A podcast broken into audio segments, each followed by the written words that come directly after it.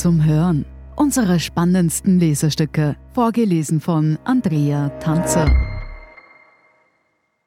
Heute Eingefrorene Chalets von Torben Pollerhof und Franziska Zeudel. Im Nobelskiort Kitzbühel erinnert man sich heute noch an den mittlerweile verstorbenen ehemaligen Moskauer Bürgermeister Juri Luschkow und seine Ehefrau Jelena Baturina, einst die reichste Frau Russlands. Sie besaßen in der malerischen Gegend unter anderem das Hotel Grand Tyrolia, in dem sogar Wladimir Putin schon genächtigt hat. Grand war auch der Auftritt der Wahlkitzbühler. Sie reisten mit eigenem Helikopter und Leibwächtern an, die sogar vor der Apotheke Wache standen, wenn drinnen eingekauft wurde. 2018 wurde das Hotel um kolportierte 45 Millionen Euro verkauft. Baturina und Luschkow zogen weiter. Nicht nur sie.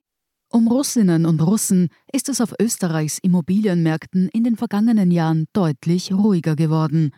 Nach der Finanzkrise waren sie auch in Wien unterwegs und kauften hier bevorzugt Altbauwohnungen.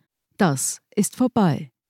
Doch nun richtet sich das Scheinwerferlicht erneut auf Russlands Superreiche. Viele haben von Putins Herrschaft über die Jahre hinweg profitiert und sich damit ein Leben im Luxus finanziert.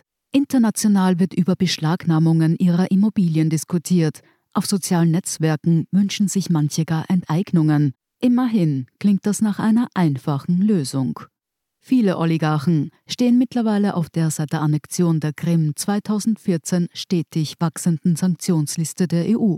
Sämtliche Gelder und wirtschaftliche Ressourcen können laut Verordnung von damals eingefroren werden. Aber dieses Einfrieren, also das Verhindern der Verwendung dieser Ressource zum Erwerb von Geldern, ist etwas anderes als Enteignung. Denn an den Eigentumsverhältnissen ändert sich dabei nichts.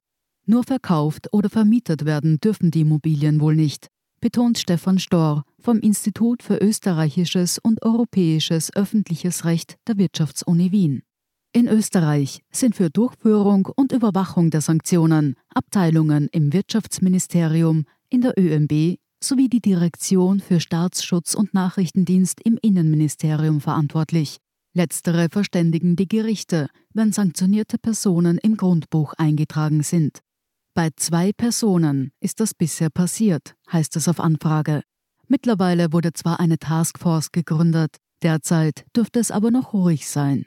Laut dem Maklerbüro Austria Real wollen einige reiche Russinnen und Russen jetzt noch Immobilien in Wien verkaufen. Die Sanktionen betreffen aber nicht nur Immobilien. Luxusjachten liegen an der Donau nicht vor Anker.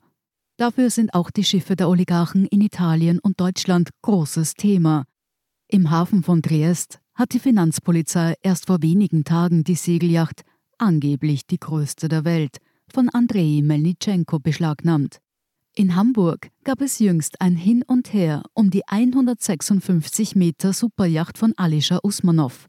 Erst hieß es, sie sei beschlagnahmt worden, später entpuppte sich das als falsch. Die Megajacht mit zwei Hubschrauberlandeplätzen liegt nur zur Reparatur vor Anker. Wohlgemerkt, auf Enteignungen werden die Russland-Sanktionen ganz sicher nicht hinauslaufen. Aus gutem Grund, sagen Experten. Sie erinnern sich an die einfachen Lösungen? Es ist komplizierter. Enteignungen von Oligarchen seien weit weg von Praktikabilität und Logik, sagt Arthur Kanonier, Raumordnungsexperte an der TU Wien. Ich würde aus bodenpolitischer Sicht davor warnen, dass das Grundbuch aufgrund der Nationalität eines Menschen außer Kraft gesetzt wird. Wenn man nicht aufpasst, macht das Schule, sagt er. Enteignungen sind zwar auch in Österreich theoretisch möglich, durchgeführt werden sie nur in Ausnahmefällen, etwa beim Bau von Autobahnen oder Eisenbahntrassen. Bei letzterem braucht es aus technischen Gründen bestimmte Radien. Wenn ein Grundeigentümer nicht mitspielt, bleibt nur Enteignung. Allerdings nur dann, wenn das öffentliche Interesse überwiegt wenn es das gelindeste Mittel und alternativlos ist. Das kommt immer wieder vor, sagt Kanonier. Allerdings werde auch nicht wie wild enteignet. Beim Chalet eines Oligarchen sieht Kanonier diese Bedingungen nicht erfüllt. Zudem wird oft vergessen, dass Enteignung nicht bedeutet, dass jemand einfach sein Grundstück oder Haus weggenommen wird. Dabei muss eine Entschädigung bezahlt werden. Der Preis wird nach bestimmten Kriterien von Fachleuten festgelegt. So müssten wohl letztlich horrende Summen für ein enteignetes Chalet in Kitzbühel bezahlt werden. Aber genau das will man ja nicht, sagt Kanonier.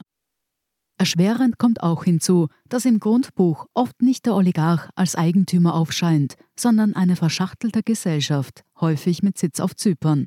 Das macht die Recherche komplizierter. Hier hilft das Register der wirtschaftlichen Eigentümer, in dem der Geschäftsführer der Besitzgesellschaft jedes Firmengeflechts aufscheinen muss. Schwieriger wird es, wenn Mittels- und Strohmänner eingesetzt werden. Viel attraktiver als Österreich war für Oligarchen zuletzt London. Bürgermeister Sadiq Khan hat sich jüngst medienwirksam dafür ausgesprochen, leerstehende Wohnungen von Oligarchen, die es in der britischen Hauptstadt zuhauf gibt, für ukrainische Geflüchtete zu öffnen.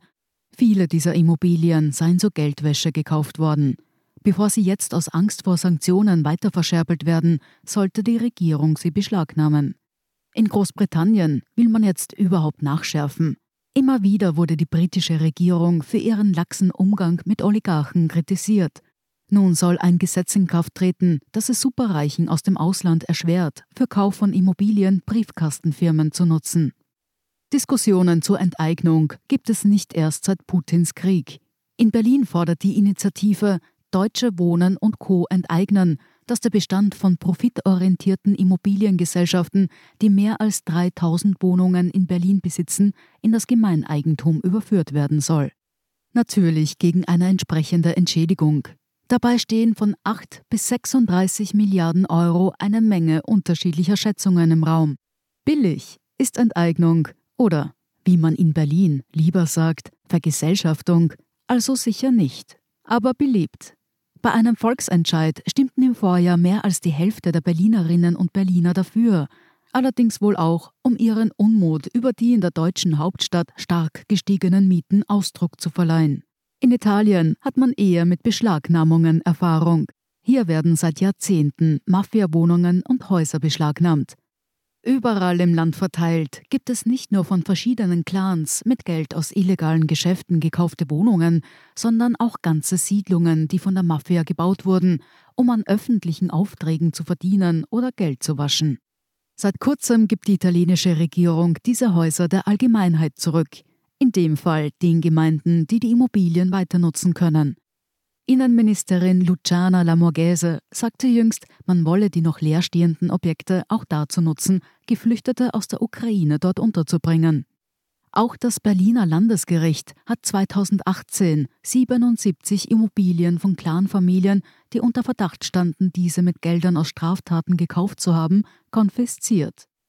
Mittlerweile ist allerdings klar, dass lediglich zwei Grundstücke eingezogen worden sind.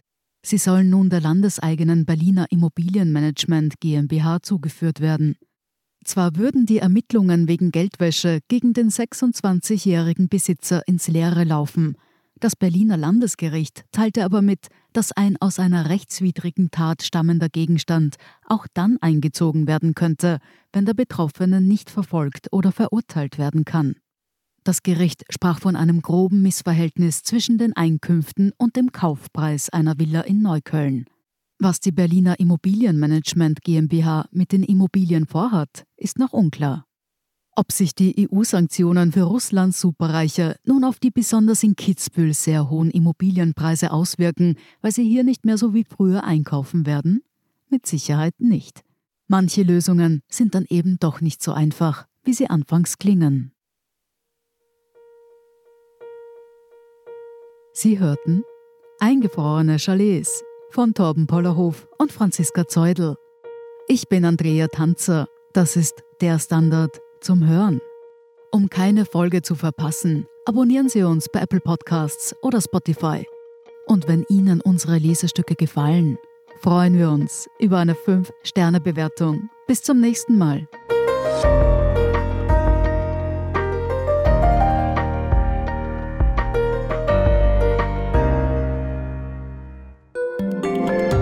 Eine kleine Wohnung im Zentrum, das wär's. Ich will ein richtiges Zuhause für meine Familie. Mein Traum, ein Haus am See. Was auch immer Sie suchen, Sie finden es am besten im Standard. Jetzt Immosuche starten auf Immobilien der Standard.at.